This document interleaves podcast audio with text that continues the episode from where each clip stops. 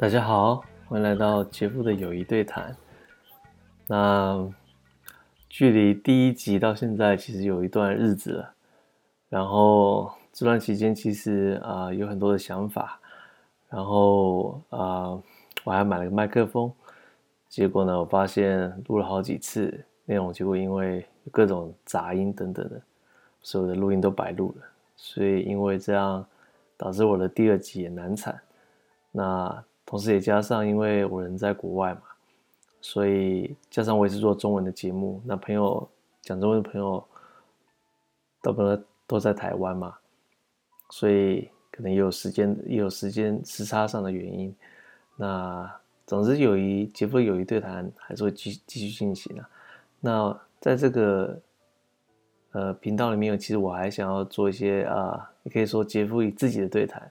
那当然，其实不一定是对谈。嗯，可能是分享一下自己过去呃读的，或是现在也在常接触到一些我觉得蛮有呃值得探讨的一些议题。那我接下来呃这个系列其实我想要做的是关于幸福感的探讨。那其实很多 podcaster 他们其实也有做相关的主题啦。那我觉得相信啊。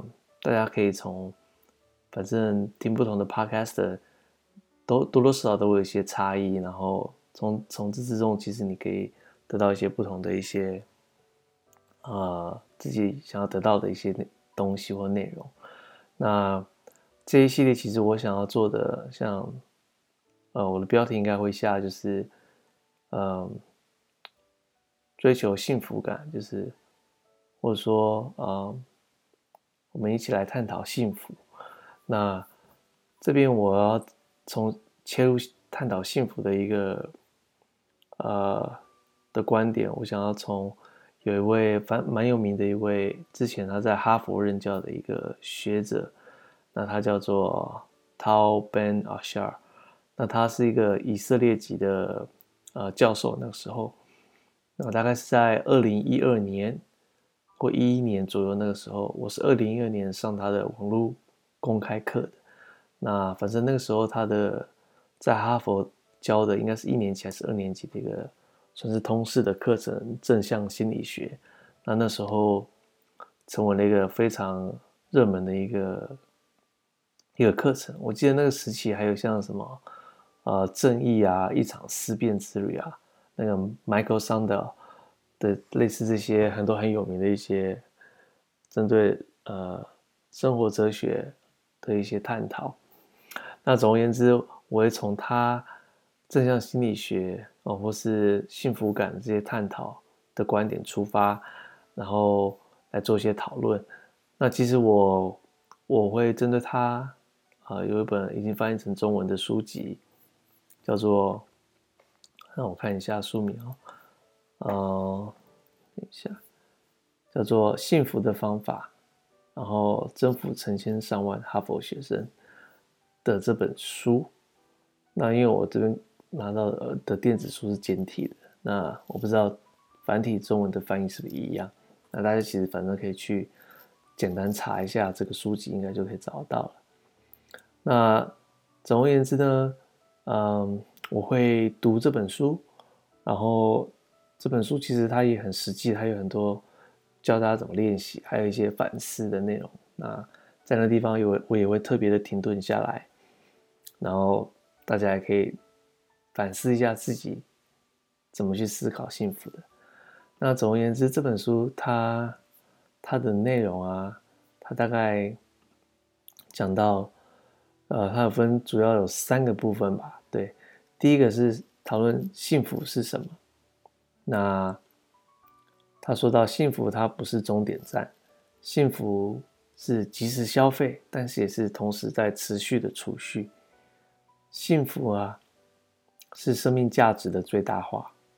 然后幸福是用心的，你必须要投入某些你的心力来去追求幸福。那幸福也是说，你要对自己的愿望还有呃要诚实，而且要去负责。第二篇他讲的是要怎么去实现幸福。那实现幸福，他讲到三个部分，第一个是你要快乐的学习，第一个是第二个是你要开心的工作，第三个是你有个美满美满的婚姻。但当然，如果人不结婚，我不觉得他就是没办法追求幸福。所以他其实他不是要说一定要结婚，而是说你有婚姻的话，当然是要美满的婚姻家庭嘛。那第三个是关于幸福的冥想，他这个冥想不是那种啊，就是打坐冥想，而是说是观点上的一些转转变。首先第一个，第一个冥想是爱自己，同时也要关爱别人。第二个是幸福有一些强心剂的，那当然明。代表说幸福，有时候它它不是强心剂，反而是一个苦呃怎么说呢？让你的幸福感下降的，所以你要找到幸福的强心剂。第三个是说你要让时间成为幸福的看守者，而不是说你常常就活在现在，而只投投射自己在未来。第四个是说要用自己的光亮来照亮世界，就是而不是。你的幸福不是都是被外面人来定义你的，而是你定义你的幸福，同时你可以照亮外在世界的幸福。第五个是说，你本来其实就知道幸福是什么。第六个是说，你要减少多余的忙碌。第七个是幸福，它是一个革命，你要走在革命的道路上来追求幸福。最后就是它的大结论，就是幸福其实就是在当下。那这个当下其实就跟很多其实，在如果你有接触一些心灵成长的书籍，或者是呃各式各样的一些讨论的话，你就会常常看到“活在当下”这样子的一个主轴。那其实我发现他们其实都是呃相关的，不会呃说都是互相是不同的观点。接下来啊，我就会进入到嗯这本书里面讲到。关于幸福的一些呃疑问，那他的第一篇其实他要讲的就是对幸福的疑问，就是嗯，你要去，像我们对幸福会发现，我我也想要去问到底幸福是什么。那他其实要，他其实要讲第一件事说，你要识破幸福的假象。那呃，他被老笑，他其实。呃，在他的课堂中啊，他也常常会带入自己生活中的一些观点，然后自己一些人生的体验。所以我记得在他的课堂中，他是三上啊上百人的一个课堂，三四百人的课堂。那这些学生，你要想，他们都是一年级、二年级的学生，但是他们都非常投入在这个课程，不管是在跟老师的互动，或是对于这个。Ben 啊，他常常呃，那个涛 Ben 老笑，他也常常有一个请大家闭上眼睛冥想的过程，或者说思考一些他提供的一些问题，或者是说他从一个自我反省、深刻的自我反省角度去出发，给了一个非常让人有时候很感动，然后能够切身体会的一些呃心理学、心理的一些追求幸福的观念，这跟。你有时候你常碰到的大部分老师，他可能他把自己跟他讲的东西感觉是分开的，就是他自己好像是一个超然客观的人，在讲一些呃客观发生的事情，一切都是彼此都好像是切开的这种角度，但他不是。所以这堂课，你如果你去看他线上课这些录影的话，就发现大家是非常投入在这个课程的。总而言之，他的书本其实也是。常会带入他他自己的一些人生的经验。那首先关于识破幸福的假象，他这边呃，就是给了一个他小时候的故事。他说，十六岁那一年，我在以色列全国的壁球赛中得夺到冠军，夺得冠军。那那一次的经历让我对幸福的理解产生了根本的转变。他。我曾经深信胜利可以令我快乐，可以减轻我长期以来的空虚感。在长达五五年的训练里面啊，我一直感觉到生命中好像缺少了些什么。无论是通过拼命的运动，或是不断地自我勉励，都无法填补这种内心的空虚。我虽然曾为此闷闷不乐，但我相信那空虚早晚会被填补。那时我认为，无论是身体或心理，都必须要坚强才能胜利，而胜利会带给我充实感。这种充实感才能让我感到最终，才让我达到最终的幸福。那五年过后啊，如我所愿，在胜利后，我欣喜若狂。与家人朋友举行了隆重的庆祝。那时我对自己的理念更是深信不疑，就是胜利可以带来快乐。那为此种种的生理还有心理上的痛苦都是值得的。可是啊，就在那天，当我睡前坐在床上，尝试着再回味一下那无限的快感，就忽然间啊，那胜利的感觉，还有那梦想成真的喜悦。所有的快乐都消失的突然无影无踪，我内心忽然觉得很空虚，只有迷惘还有恐惧，泪水涌出，不再是喜极而泣，而是伤心难过。他说：“如果在如此顺意的情况下，还是不能感到幸福，那我要从哪里去寻找我人生的幸福呢？”我努力告诉自己啊，这个只是暂时的神经过敏。可是，在接下来的日子里，我仍没有找回那快乐的感觉。相反的，内心的空虚感越来越严重。我开始慢慢地发现，胜利并没有为我带来任何幸福。我所依赖的逻辑彻底被打破，我感到完全不知所措。那这里啊，作者就停下来。就是大家可以反思一下，你回想一下，有没有曾经在你达到一个重要的目标之后，你却发你发现你却没有得到你所预期所得到喜悦喜悦？那大家可以回想一下。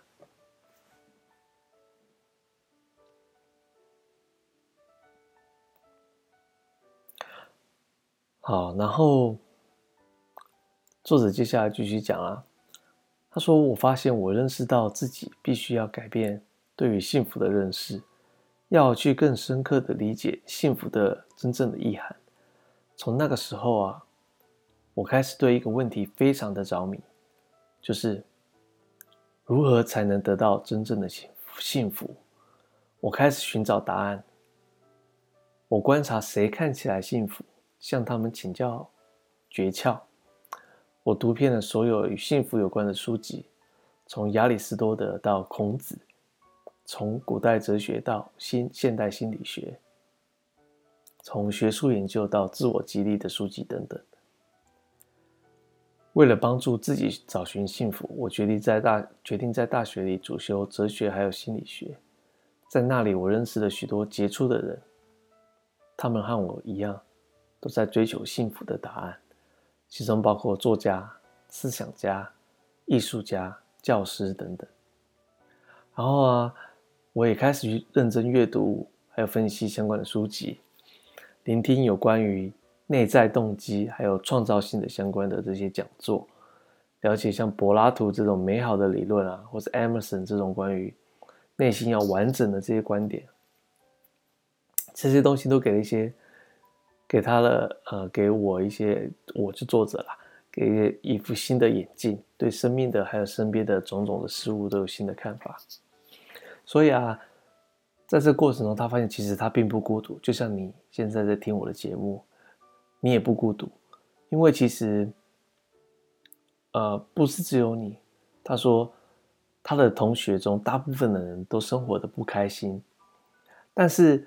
发现一件事情，就是他们好像并没有很在乎这件事情，他们只是一直不断努力的在追求好成绩，然后比方说苦练成为出色的运动员，或是为了高薪的工作在奋斗。但是他们在追求还有达成这些梦想的过程之中，却很少体会到快乐。这边就有一个重点，就是你有理想有目标，你或许达到时候，你真的感受到快乐，但是。常常你可能在追求的过程中，你却没有感受到这些这种快乐的感觉。然后他说，虽然在离开学校之后，这些目标都改变了，比如说以前是要追求成绩，现在变成追求薪水还有升迁，但是这样的生活态度都没有任何的变化，就是过程仍然是痛苦的。所以就这样子的观点，好像这些人就认为，如果你要成功，你就必须以痛苦经历作为代价。那他认为。人其实不应该就像卢梭哦，哲学家卢梭讲到了，大部分都在一种极尽静默的绝望中生活着，就是生活就感觉一种我们很难改变什么，我们好像就是一直在感受到痛苦这样的状况生活。但是就他说，即便就算如此，他还是不认同这种悲观的情况是生活的常态。所以啊。接下来几个问题，其实大家可以去思考。第一个，你要如何既成功又快乐？第二个，你要怎么去协调你的抱负、理想还有幸福呢？是否可能打破这种没有痛苦就没有快乐、没有收获的这种传统观念？然后呢，在第二章啊，他说他后来作者他明白了，要想到要想得到这些问题的答案。你必须要做一件事情，就是要理解到底幸福是什么。它是一种情绪吗？就像快乐一样，还是没有痛苦？还是它是一个好好的运气？那快乐、运气啊、狂喜啊、满足啊这些字眼，常常被看作是幸福的代名词，但是他们其实都不符合对于幸福的理解。这些情绪的东西，其实就像时间一样，它是会飞逝的。没错啊，他们感觉很好，但是他们往往没有办法真的成为衡量幸福的标准，也不能成为幸福的支柱。所以，真正的幸福不应该是绝对没有不良的情绪、不好的情绪，而是经得起困难和挫折的考验。然后，所以他说，你要辨识那些自己不认同的观点是非常容易的，但你要找到合适的定义是最难的。大家都会讨论幸福啊，都可以感觉得到幸福，但是我们却很少有一个比较完整的定义、完美的定义，帮助我们更深的理解它。英文对幸福的这个字叫做 happiness。那它的这个词，它是来源于冰岛语的 H A P P，就是 Hap，它的意思就是运气或者是机会。那 Hap 同时也是偶然这个词的来源，其实就是 Happen，What happened？什么东西发生了？但是作者说他他说我不想，但是他不想要凭借着运气运气来得到幸福，因此我们要寻找他。还有理解它的真真正的意思是什么？那这一部分讲到这里啊，大家也可以反思一下，你会怎么样去定义幸福呢？幸福对你来说，它代表着什么？嗯，涛被闹笑，他说他从十六岁就开始思考这个问题，但到现在其实都还没有一个完满的答案。而且也许永远也不会有。不过，在大量的阅读、研究、观察还有思考之后，嗯，他发现你没有什么任何幸福的神奇配方，也没有所谓什么幸福的几个步骤。但是写这本书，他其实发现，其实可以帮助大家更多了解幸福是什么，还有如何充实生活的一些基本原则。不过，这些原则它也不是万灵药啊。它不可能适用于任何情况的所有人，它不是吃药，好像，比方说，嗯，其实这本书它讲的是关注于正向的心理学，但是如果你说已经本来是有重度忧郁症或者急性这种很焦虑的这些人，就是他已经因为这些情况而阻碍他们得到幸福的感受的话，那这些原则可能也没办法立即的去阻止他们，呃。解决这样的问题，然后啊，这些原则当然也没有办法说去阻止说生活中碰到一些不幸的、伤心的一些事情，但是它可以帮助我们大家一起积极的去面对这样的东西。比如说，有时候有些人就身处在战乱的情况，或者政治迫害啊，或是极度贫困的情况，那这些方法可能很难很难实践，或者是说你可能刚失有些人刚失去了至亲至爱的人，那他们这个时候的状态也可能很难去想说要关注到自己自身的幸福，或者说。不是很严重的情况，比方说只是失呃感感受到失望，或是工作或是亲密关系中有一段比较困难的时刻，那人们可能也很难有精力去想着说要怎么让自己更幸福。但是他做想要强调是说，在不但尽管在这些情况下，我们要做的事情就是都要允许自己诚恳的去体验那些负面的情绪。并允许让他们有自然的转变的过程。这个其实就像啊，如果去看相关啊，比方说啊，活在当下啊这样子的一些观念想法，它其实常常也会告诉你说，你对自身产生的情绪，你要做的事情是你要去感受到它，然后你要去观察它，而不是随着你的情绪。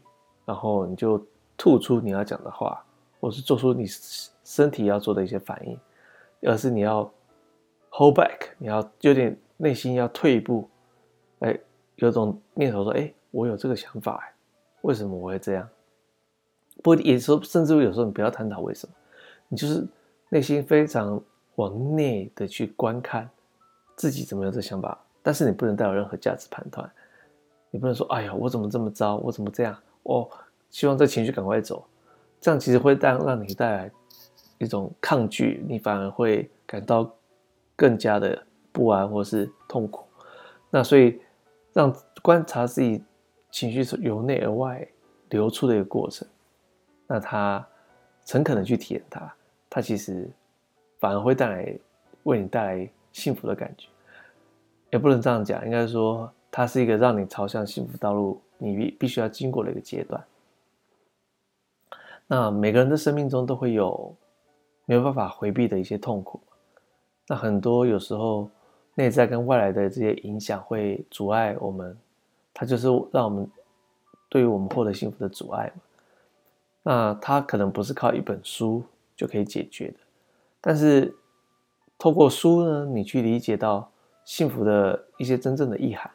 并且将书中书中的一些方法应用在生活当中，它的确可以帮助很多人在更多时候感到更幸福。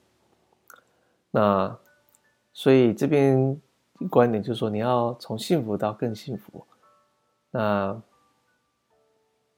要怎么去做呢？嗯，作者讲到说，他在写这本书的过程啊，他还是有阅读其他有关于幸福的作品。那或者关于思考幸福的一些问题，然后或是他有时候也会观察身边的人的生活，他有时候就会常常问自己：哎，我我幸福吗？那别人也同样问过一样的问题，啊，问他也问过一样的问题。那用了很长时间，他发现原来这个问题其实的这个问题很重要，没错，但是它其实没有很大的意义意义。为什么呢？因为他说：“我怎么样去判断自己幸福？我在什么时候变得幸福？还有是否是否有所谓幸福的统一标准？如果有的话，那它是什么呢？那如果又说我们的幸福是取决于他人的比较的话，那我们周围的人到底有多幸福呢？”他说：“其实啊，这些问题根本就没有确切的答案。即便有啊，这些答案的本身对于提升我们的幸福感，其实也没什么帮助。”那我是否幸福这个问题啊，本身它就有暗示着对幸福有种二分两极的看法。我们要么就是幸福，要么就是不幸福。那如果以这种理解的话，幸福它就变成是一个终点了。我们一旦达到了，对幸福的追求就结束了。但其实实际上，这个终点它并不存在的。那你对这样的误解的，如果执着于这样的误执着于这样的误解的话，你可能只会导致更多的不满还有挫折感。所以啊，要理解一个情况，就是我们永远其实都可以更幸福的。没有人总是处于完美的生活状态，然后无所欲无所求的。那与其去去问自己是否幸福啊，还不如去探讨一个更有帮助的问题，就是我怎样才能更幸福呢？这个问题不但符合幸福本身的定义，还表明了幸福是一个长期追求啊，然后一个不间断的一个过程的某一个小段而已。比如说，你可以说我现在要比五年前更幸福，然后你也可以说，我也希望五年后的今天我能比现在更幸福。所以啊，与其你让因为自己还没有达到幸福的境界，可能你透过比较等等的，让你感到垂头丧气，然后与其啊你浪费力去力气去苦思苦思冥想自己到底有多幸福。你还不如认真的去体会，还有挖掘幸福这个无穷无尽的宝藏，同时去争取到更多，得到更多。所以你要记得，追求幸福应该是我们终身的目标，不是你达到了某一个阶段，你你就好像会得到幸福，或是你就觉得你得到了幸福，它它不是一个终点。那今天大概就先讲到这里，然后。下一集呢，在讨论幸福感的部分的话，会讲到，呃，接下来作者讨论到如何去练习，生活中有一些练习可以让自己，呃，对幸福感有一些提升。那最后啊，就是如果啊你啊觉得有有各种呃关于幸福感的一些想法，如果你想要做些跟我做些讨论。或是你想我在节目中可以提到一些相关什么观点，或是你，或是各种问题，你欢迎你来信到我这个呃 jwave 的 gmail 这个这个 email 信箱，然后我会抽空可能也会回复你。那谢谢大家的收听。那不管你现在是在白天还是晚上，我都希望啊你时时刻能够。呃，感受到幸福平安，那今天大概就这样喽，拜拜。